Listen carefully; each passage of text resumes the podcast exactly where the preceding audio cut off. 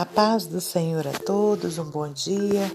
Estamos aqui no dia 28 de outubro de 2022 para meditarmos na palavra do Senhor. Eu te convido a abrir no Evangelho de Mateus, capítulo 28. Estaremos lendo e meditando no nos versículos 16 ao 20. Jesus aparece aos seus discípulos na Galileia. E os onze discípulos partiram para a Galiléia, para o monte que Jesus lhes tinha designado. E quando o viram, o adoraram, mas alguns duvidaram. E chegando-se Jesus, falou-lhes, dizendo: É-me dado todo o poder no céu e na terra. Portanto, ide, ensinai todas as nações, batizando-as em nome do Pai, do Filho e do Espírito Santo ensinando-as a guardar todas as coisas que eu vos tenho mandado. E eis que eu estou convosco todos os dias, até a consumação dos séculos. Amém.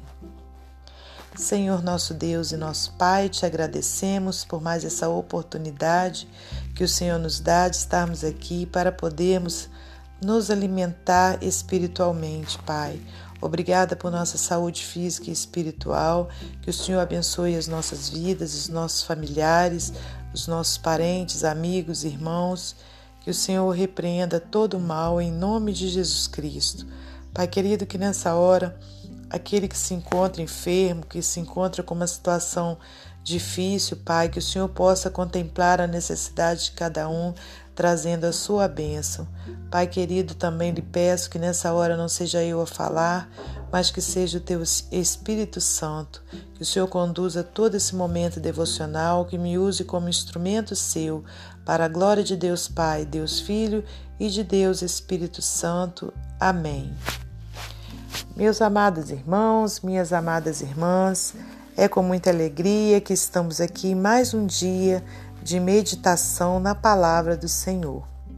Hoje, então, estaremos meditando aqui nesses versículos, versículo 16 ao 20, onde vemos o Senhor Jesus aparecendo após a sua ressurreição, aparecendo aos seus discípulos na Galileia. E os onze discípulos partiram para a Galileia para o monte que Jesus lhes tinha designado. E quando o viram, o adoraram, mas alguns duvidaram. Bom, irmãos, é, aqui a gente vê né, uma situação que ocorre com frequência em nossa vida. Na, é, nessa situação, os discípulos de Jesus andaram com ele por três anos, né, viram todas as maravilhas que o nosso Senhor Jesus operou, ouviram inúmeras promessas de Deus, inclusive a promessa de que ele voltaria. É, no versículo 10, diz assim: Então Jesus disse-lhes: Não temais, de dizer a meus irmãos que vão a Galileia e lá me verão. Né? Então, quer dizer, o próprio Senhor Jesus né, já tinha dito para eles que ele iria aparecer né, novamente lá na Galileia. E nessa situação aqui, nesse momento, é, quando o viram, o adoraram, mas alguns duvidaram. E conforme eu já tinha dito, né, acontece muitas vezes conosco também uma situação parecida. Porque no decorrer da nossa vida, principalmente a partir da nossa vida com Jesus, né, da nossa entrega, né, do nosso coração a Jesus, deixando ele ser o nosso Senhor, o nosso Salvador, a gente começa então a ter muitas e muitas experiências com o Senhor, experiências, né, é, onde a gente sabe que foi a mão dele quem operou. Só que em dado momento da nossa vida também, acontece de nós termos o que? Dúvida. Foi o que aconteceu com alguns desses discípulos aqui. Alguns duvidaram. E a Bíblia diz que quando a gente duvida, né, quando a gente não tem fé, a gente não tem como agradar ao Senhor, a gente precisa crer. Então, irmãos, para que a gente possa receber do Senhor né, as bênçãos que Ele tem para nós, para que a gente possa ter uma vida de paz, né, crendo nas promessas do Senhor, a gente não pode duvidar, a gente precisa confiar. E aqui, olha, no versículo 18, diz assim: E chegando-se Jesus, falou-lhes, dizendo: É-me dado todo o poder no céu e na terra. Portanto, ide, ensinai todas as nações, batizando-as em nome do Pai, do Filho e do Espírito Santo. Aleluias! Né, então Jesus se apresentou a eles e aqueles que creram ouviram essa promessa grandiosa do Senhor, que foi-lhe dado todo o poder no céu e na terra. Se foi dado a Jesus por Deus todo o poder, então como duvidar? Não podemos duvidar, não temos que duvidar, temos apenas que confiar, sempre orarmos a Deus em nome de Jesus Cristo, confiando que foi-lhe dado todo o poder no céu e na terra. Então, não há impossível para Deus, não há impossível para o nosso Senhor Jesus Cristo. E também, irmãos, aqui através dessa passagem, né, eu e você recebe uma ordenança que é ide ensinai todas as nações, batizando-as em nome do Pai, do Filho e do Espírito Santo. Né? Então, naquela época, né, Jesus disse para os seus que era para eles fazerem isso, porque né, as pessoas não conheciam a história de Jesus, né? Então era é, nem todas as pessoas conheciam. Então era necessário que fosse espalhado o evangelho, né? Que fosse espalhado essas bem-aventuranças, né? E que eles fossem é, que batizassem, né? Em nome do Pai, do Filho e do Espírito Santo. E para nós hoje, né? Nós que somos servos de Deus, nós que somos filhos de Deus, nos cabe o que? O papel de levar também essa palavra para todos aqueles que ainda não a conhecem.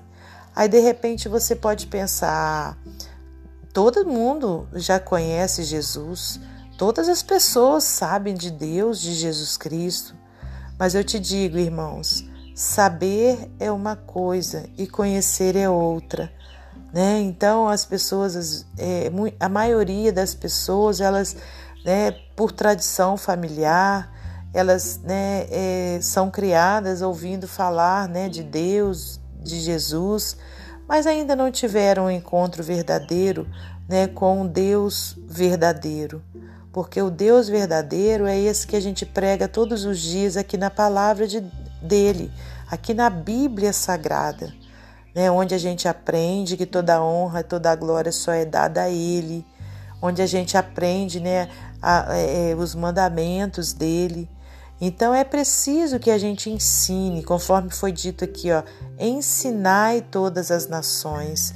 Então a gente precisa ensinar as pessoas com muito amor a palavra de Deus. Né? E aqui no versículo 20 diz: olha, ensinando-as a guardar todas as coisas que eu vos tenho mandado e eis que eu estou convosco todos os dias até a consumação dos séculos. Amém.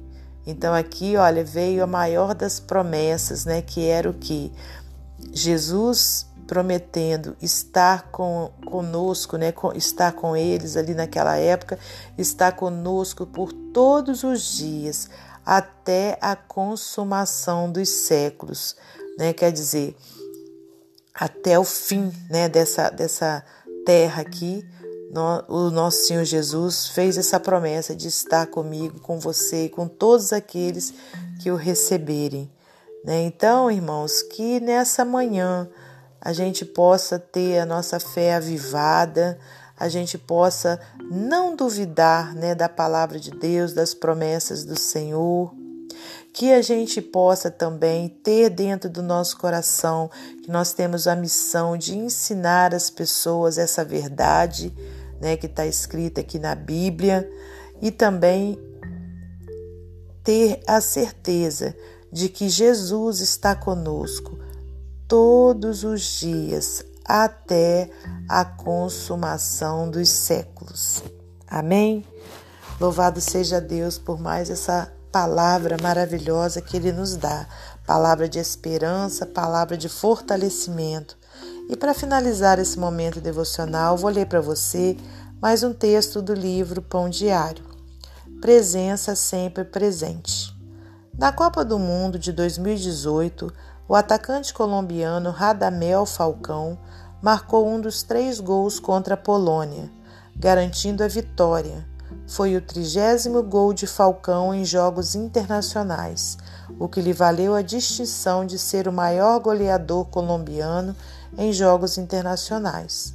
Falcão muitas vezes aproveita o seu sucesso no campo de futebol para compartilhar a sua fé, erguendo a camisa depois de marcar para revelar os dizeres: Com Jesus você nunca estará sozinho. A declaração de Falcão nos remete à promessa tranquilizadora de Jesus: Estou sempre com vocês até o fim dos tempos. Sabendo que ele estava prestes a voltar ao céu, Jesus consolou seus discípulos, assegurando-lhes de que estaria sempre com eles, por meio da presença de seu Espírito. O Espírito Santo os consolaria, guiaria, protegeria e os fortaleceria ao levarem a mensagem de Jesus às cidades próximas e às mais distantes. E quando eles experimentassem períodos de solidão em lugares desconhecidos, as palavras de Cristo deveriam ecoar em seus ouvidos, um lembrete de Sua presença.